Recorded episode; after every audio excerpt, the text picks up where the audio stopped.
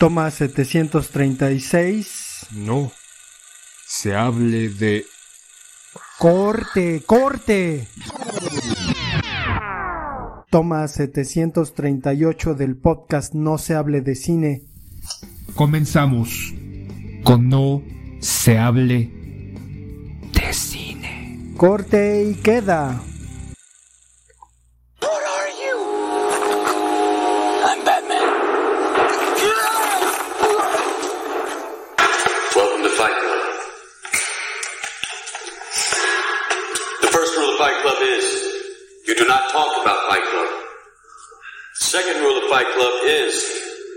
You do not talk about Fight Club. Third rule of Fight Club someone yells stop, goes limp, taps out. The fight is over. and you will know my name is the Lord when I lay my vengeance upon thee.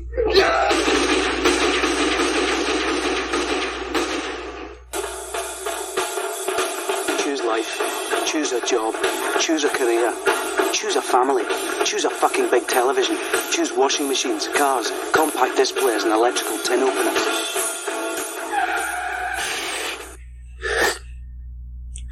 Tranquilo. Tranquilo. Abre los ojos.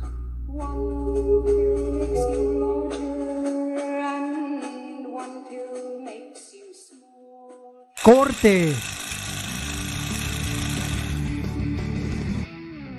Bienvenidos a No se hable de cine. Hoy tenemos un programa candente, un programa intenso, un programa al rojo vivo, un programa pues acá que ya me está acalorando, poeta. Así que con tu permiso me voy a quitar la camisa y los pantalones, poeta. Poeta, ¿por qué te vas, poeta? No te vayas, poeta. No te voy a hacer nada, solamente tengo calor. ¿De qué vamos a hablar, poeta? Ya que te agarré, no, me, no te escaparás de este, de este programa. Siente, siénteme, poeta, siénteme. No sé en qué pinche momento decidí hacer este podcast contigo solo, Sila. Te voy a acusar de acoso sexual. Que debiese estar registrado aquí, güey. O sea, en cualquier momento yo puedo levantar mi vocecita y guardar esta grabación y acusarte. Pero bueno, vamos a hablar de cine erótico, ¿no? Que ahí las, las divisiones están un tanto, pues, este, no sé, como delicadas. No sé en qué momento se convierta más bien en soft porn o en porn, pero o como le dicen ahora, en no por, porque no, puedes decir, porque el dios YouTube no te permite decir porno, pornografía, ¿no? Pero voy a censurar, cabrón. pero bueno, si la creo que es, digo, será para el siguiente episodio mi confesión, pero ¿con qué empezamos, güey? O sea, ¿qué, qué implica el cine erótico? Creo que una de las ventanas para, para nosotros como espectadores mexicanos, el cine de ficheras podría ser cine erótico, digo, hay que considerar, lo hablamos cuando cuando comentamos sobre el cine de los años 70, 80 mexicano, hay cuatro episodios que tenemos ahí si quieren ir a escucharlos, en el que pues hablábamos de un cine particularmente gacho que se llama cine de ficheras, en el que aparecen pues mujeres voluptuosas. La, la trama era de, pues algo pasaba, esta mujer se encueraba. Esta mujer se encueraba, ¿no? Delante de hombres, pues gorditos, estúpidos, lo que sea, ¿no? Pero, ¿cómo ves, si así podemos empezar con el cine de ficheras? Yo creo que en México sí, no, hablando del, del cine erótico como tal, es aquel cine en donde existan o incurran en escenas de desnudo o sexo ficticio, ¿no? O no tan específico. Ya en su momento vamos a hablar de algunas películas donde existe sexo específico. Este, y nos, no vamos a abordar directamente el cine, pues porno, ¿no? Propiamente que en su momento encontrabas en estos puestos en el mercado o en la calle, ¿no? Sino películas que se exhibían en cine normal, pero con esos, esas premisas. Y yo creo que sí, ¿no? Al menos del cine mexicano, estas, con estas películas con esas actrices bastante atractivas, en donde veíamos que se desnudaban, quién sabe por qué, ¿no? Tocaban tal vez temas de asesinos o temas de comedia romántica en algunos momentos. O no sé, no recuerdo ni qué pinches temas existían dentro de esas películas, pero existían los desnudos de estas actrices. Incluso, en, en, en un, recuerdo ahorita me viene a la mente una, una, una parte de una escena lésbica. No recuerdo con qué actrices, pero recuerdo que les están dando un masaje. ¿no? Y dentro del cine pornográfico hay muchas películas en donde están haciendo masajes y de repente se pone intensa la, la cuestión y tienen sexo. Pero ay, ay, ay, no recuerdo las actrices, pero ahorita me vino a la mente esa, esa parte, poeta. Pues es que es prácticamente el desnudo injustificado, ¿no? Pero artístico, sí, la A huevo, porque a huevo. Creo que crecimos mucho con, pues al final con, con cierto pudor con respecto al cuerpo y también cierta exhibición y explotación del cuerpo femenino en el cine, pero la justificación de las actrices que se pasaban a otra categoría cuando realizaban ese trabajo dentro de una película, eh, se convertían eh, obviamente en encueratrices, pero la justificación es que es un desnudo artístico, ¿no? Y en realidad pues era un desnudo porque por la trama de las películas era bastante mala. En los años 80 también en el cine hollywoodense tenemos una reiterada eh, exhibición de desnudos femeninos. ¿Por qué? Pues porque hay una escena de cama, porque hay lo que sea, pero sí es, sí es como muy evidente, ¿no? Pero no sé si te acuerdas, poeta. Yo recuerdo que iba, me parece, en la secundaria, ya en las últimas fechas, y salió una película, Bajos Instintos, con Sharon Stone. Obviamente yo no fui a verla al cine, porque no me dejaban entrar, porque era para adultos. Eh, existían esos videocentros o estas tiendas donde rentaban películas que no me dejaban rentar porque se me veía muy chiquito. Pero recuerdo vagamente que un cuate la consiguió. Y nada más la pusimos para ver esta escena magistral donde Sharon Stone la están interrogando y cruza las piernas.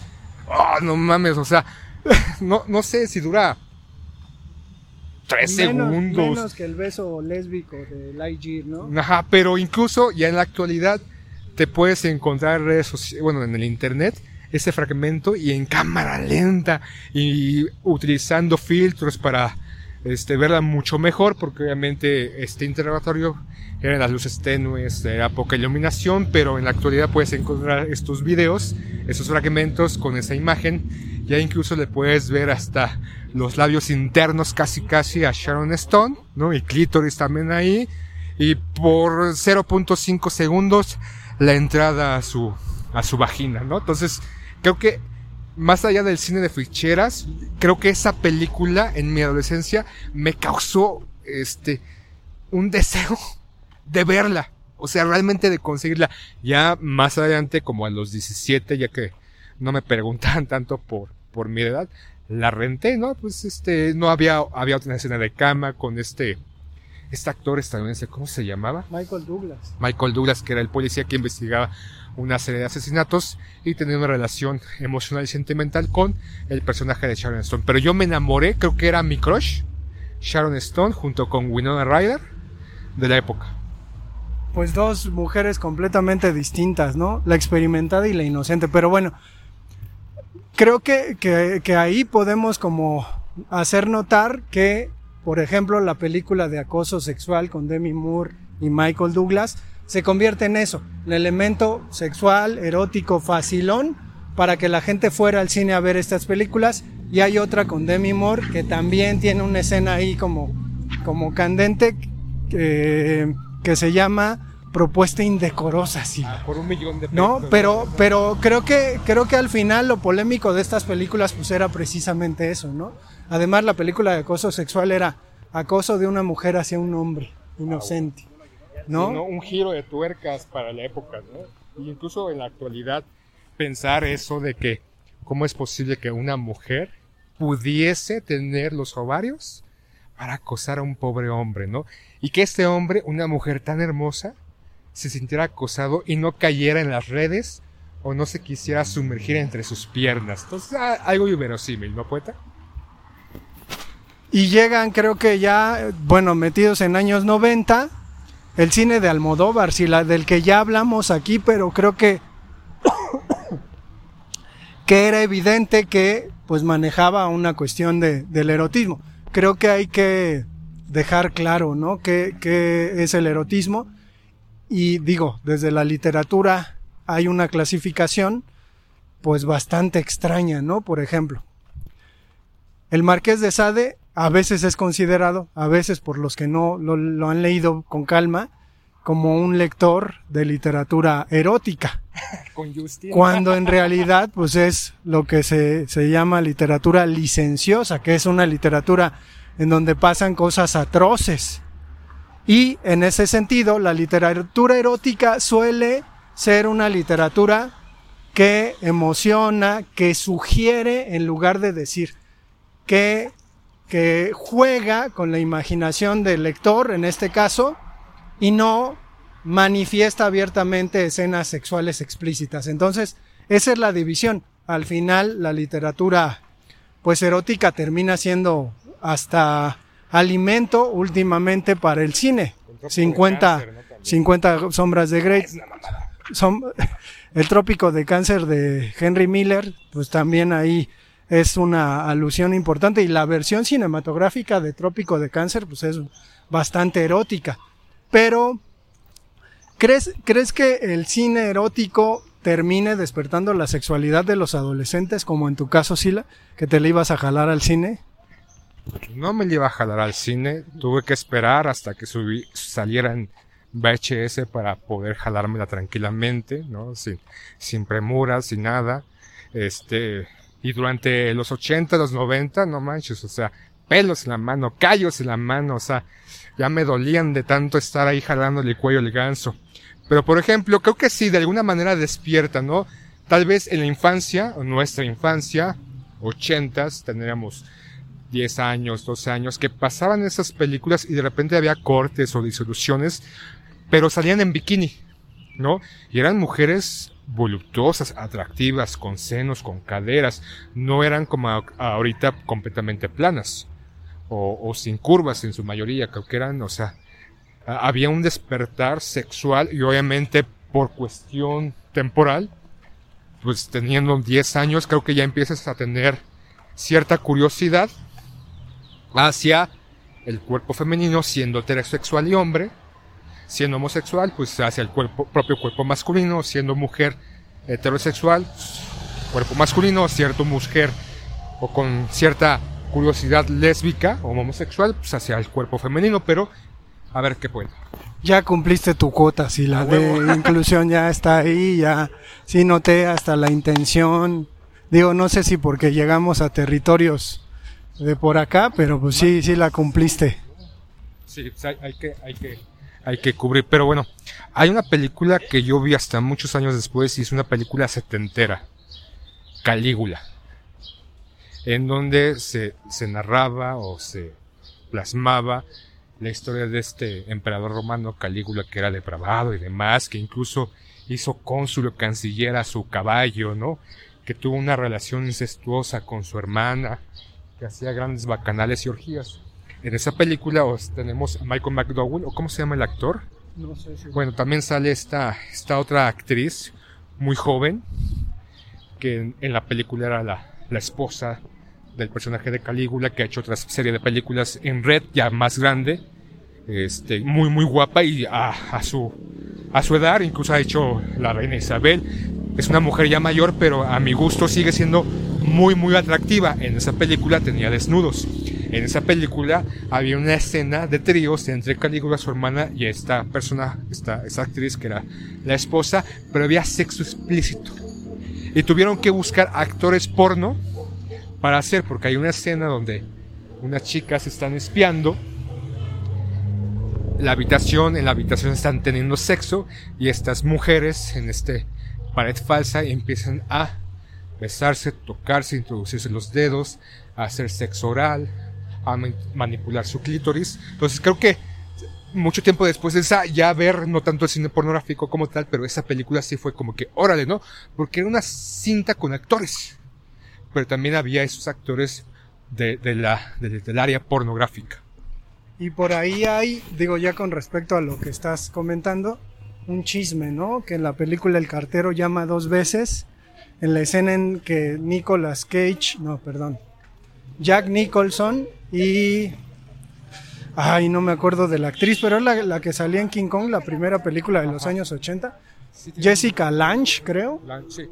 Este, tuvieron sexo en realidad en, en la película, ¿no? Porque se metieron en el papel. Digo, eso no le consta a nadie más que son chismes de rodaje, pero Es- como en otra película con el que hizo El Padrino, Marlon Brando. Ah, una escena donde el último tango en ajá, París. introduce los dedos, ¿no? Y ya años después la actriz dijo, es que fui violada en el set por Marlon Brando porque me introdujo los dedos y no está parte de la escena. Entonces yo me sentí, ¿no? O sea, como un ejemplo, tal vez, ¿no? De lo que pasaba en Hollywood y creo que sigue pasando.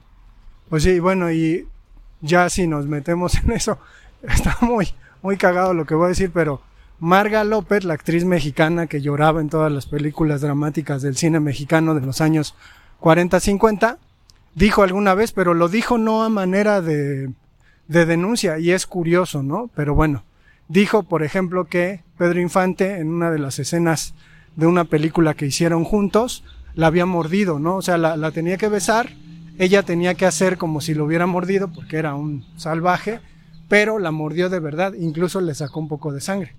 Pero el asunto es que no termina siendo una denuncia, digo, es Pedro Infante y es el galán, galán del cine mexicano, Que se entonces casó con una menor de edad, ¿no? que se casó con una menor de edad, pero pues yo creo que, que ahí, creo que hay, de repente hay una variante, ¿no? Porque ¿te acuerdas de la película Nueve Semanas y Media Sí. con Kim Basinger y cómo se llama el otro? Michael, el que se el rostro. Que Pero- galán de los 90. Pero esa, bueno, esa película es ochentera, ¿no? Y creo que es ahí como bastante eh, sensual o erótica. Y supongo que al final la gente terminó yendo al cine precisamente por esa, por esa referencia. Pero Emanuel, ¿no? Que fue un bombazo en los 80, 90, porque era eh, es como una delgada línea entre el cine pornográfico y el cine cinematográfico como, como tal, ¿no? De la, la- la vida de esta chica llamada Emanuel, también que había sexo explícito escenas muy eróticas. Este, Garganta Profunda, ¿no? Esta mujer que según... No, pero esa sí es porno, ¿no? Ya. Creo que no entra dentro del porno como tal, ¿no? O sea, porque yo la vi, pues, pues, ¿Sí la viste? muchos años después. Ah, yo no la he visto, sí la. Córrela. Pero bueno, este, bueno, creo que ese verbo está mal dicho aquí. Pero el asunto, el asunto es que este termina termina siendo pues un cine atractivo precisamente por eso, ¿no? Porque no es explícito y porque suele ir hacia la sugerencia. Por ejemplo, mencionaste, este, ahorita que mencionabas lo de Pedro Infante, ¿no? Este, tengo una anécdota en donde en la NAP, en la universidad, me acuerdo que, que llega esta Eli, ¿no? Este, tenía tiempo, poco tiempo de conocerla. Y creo que en algún momento habíamos platicado de cine y cine, pues, este, eh, un poquito intenso de autor, porque ah, de repente en el cine de autor también, curiosamente, hay escenas de desnudos, este, heterosexuales, homosexuales, ¿no? Pero se escudan porque es cine de autor. Que llega un día, ¿no? A la, a la escuela y me dice, no mames, al grupo que estábamos, acabo de ver una película, wow, o sea, no manches, ¿qué pasó, Eli? ¿Cuál, cuál película? La secretaria. No tiene unas escenas intensas, o sea, casi, casi la, un pasito para hacer porno, ¿no? Y ay, yo, pues, ah, no mames, o sea, quiero verla, ¿no? Entonces, en el porno. a buscarla en, en el periódico y recuerdo que la encontré porque no, no estaba en todos los cines, en un cine en la colonia Cuauhtémoc. Voy a verla, me siento ya emocionado, ¿no? Este, palomita, refresco, listo para ver esas escenas intensas. Termina la película y sigo esperando, pinches escenas intensas, llego, porque fui temprano, llego en la tarde, iba en la tarde a este a la escuela y le digo, no manches, Elisa, te pasas de... No le dije eso, ¿no? Tampoco había una relación como para decir te pases de verga, pero casi casi le dije, usando otras palabras, me hiciste gastar por ver esta mamada. O sea, pero aquí es como para ciertas personas, Pues hombres y mujeres. ajá, lo que uno pareciera algo intenso. En esa película de secretarias con James Spader y esta Maggie, ¿cómo se llama? La hermana, bueno, Que sale en Batman. Que Ajá, ajá. Entonces, con escenas donde está, es su secretaria y la contrata, pero tiene una relación como... co- la posición. Ajá, codependiente, él el amo, ella la esclava, y tiene ciertas escenas que yo esperaba, francamente, según como me las narró Elisa, gracias Elisa, no manches, desde ahí no confío en tus recomendaciones fílmicas, porque creo que tú sigues viviendo en el mundo de caramelo. me va a madrear, poeta, me va a madrear. Pero, James Spader hizo otra película, Crash, ¿no? También, pero en este caso con una aspectos eróticos completamente distintos. ¿Te acuerdas de Crash Poeta? Sí, este, relaciones entre humanos y carros, ¿no? O máquinas. que además fuimos a ver en la Biblioteca México, ahí en el, pues en Valderas, ¿no? Sí. Y en una televisión, creo, ¿no? Sí, que era sí. en una sala muy grande y había una televisión y ahí nos pusimos a verla. Pero sí, o sea, fue una película, pues más, más reveladora. ¿De quién es? De David Cronenberg. David Cronenberg. David Cronenberg, que después nos fuimos metiendo en la cinematografía de este autor y ya terminamos en la cineteca viendo una película de un tipo paranoico, ¿no? Que todo es mentira, pero parece como real. Algo así, pero Spider, ¿no? Se llama la Spider, película. Está tontito el Spider, ¿no? Bueno, sí me acuerdo. Es erótica, pero... Pero te recuerdo. Ajá, sí, sí, pero es de Cronenberg, entonces tiene que ver. Pero sí, creo que, creo que al final, pero después vienen otras películas en las que, digo, cr- creo que terminó mi adolescencia y decidí ya no entrarle al cine erótico o ya no vi cine erótico. ¿No? Pero hay una que se llama Nueve Noches. Ajá. no, no, Tú no, sí la viste, Sila. Sigues, sigues metido en el asunto. A ver, cuéntanos. No, no, no, no la vi, pero completamente, de repente no la encontraba. Pero, por ejemplo, hablando de este cine de autor, que no fui contigo, fui con Aaron, fuimos a ver Bambola, una película italiana. también. fui, fuiste? saliste echando- sí, sí, sí. en donde hay una escena en donde está este personaje de Bambola, creo que es Emmanuel Bert, una actriz francesa muy guapa, que salió en otra película que se llama El Infierno, y otra serie de películas francesas e italianas, en donde hay una escena donde a ella le introducen por la vagina, este, en un acto erótico, Una sardina. un, un pescado, no me acuerdo qué era, una anguila o qué chingados era.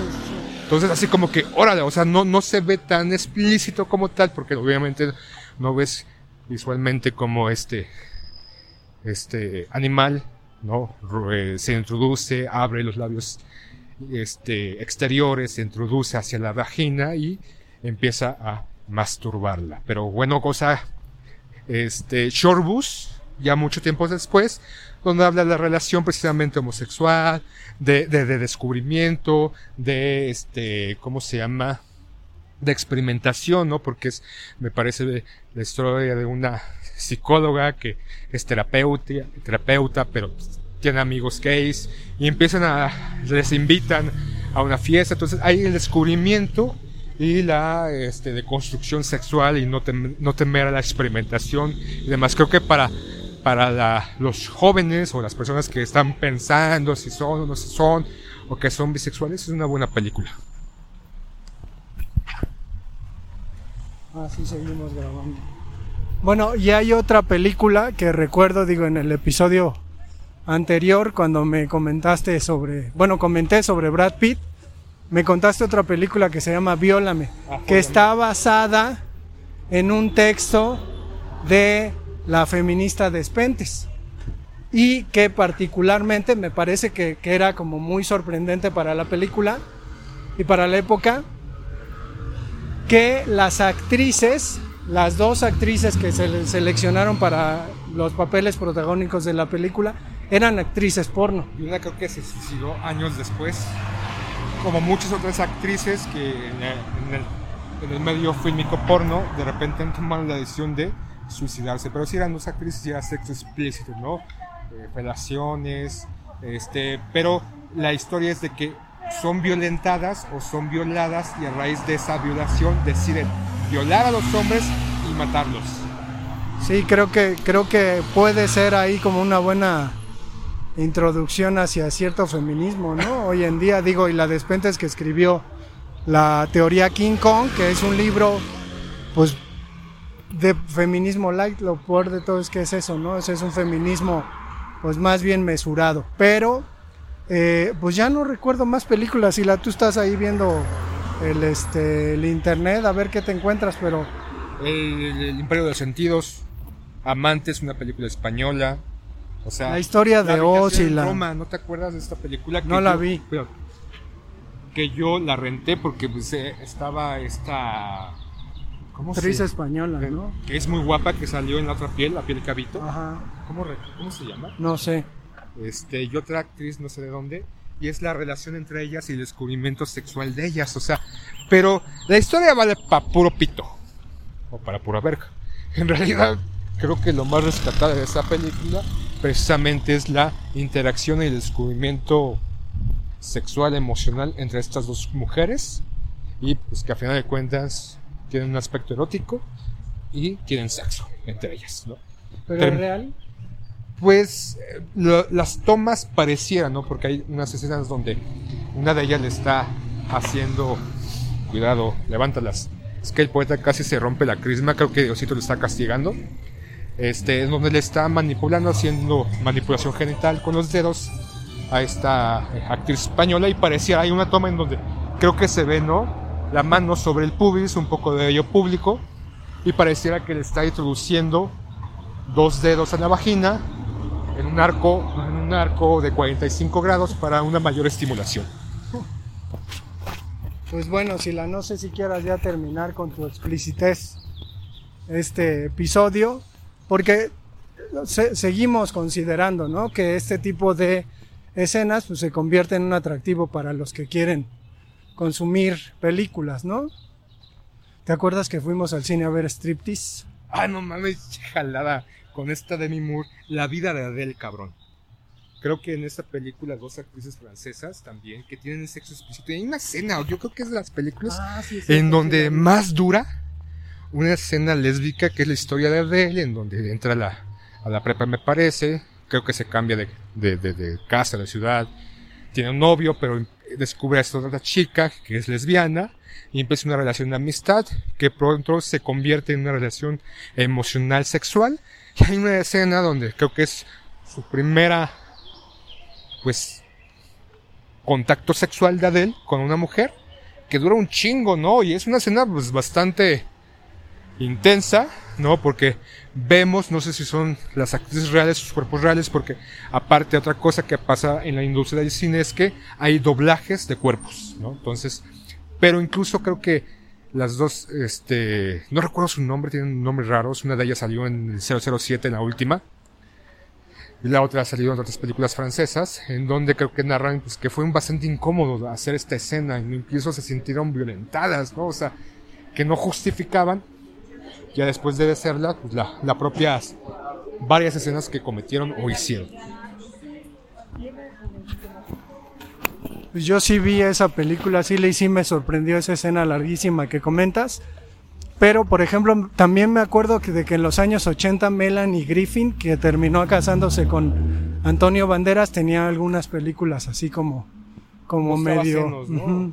De 10 segundos. Sí, sí, recuerdo. Había precisamente una película que se llamaba Doble de Cuerpo, que pasaban cuando era niño y yo estaba ahí pendiente al cuerpo, pero este, pues vamos a dejarlo hasta acá, ¿no, Sila? Pues sí, ya después hablaremos ya del cine más, más porno. Poeta, vámonos de aquí. Pues bueno, sigue el acoso, pero adiós.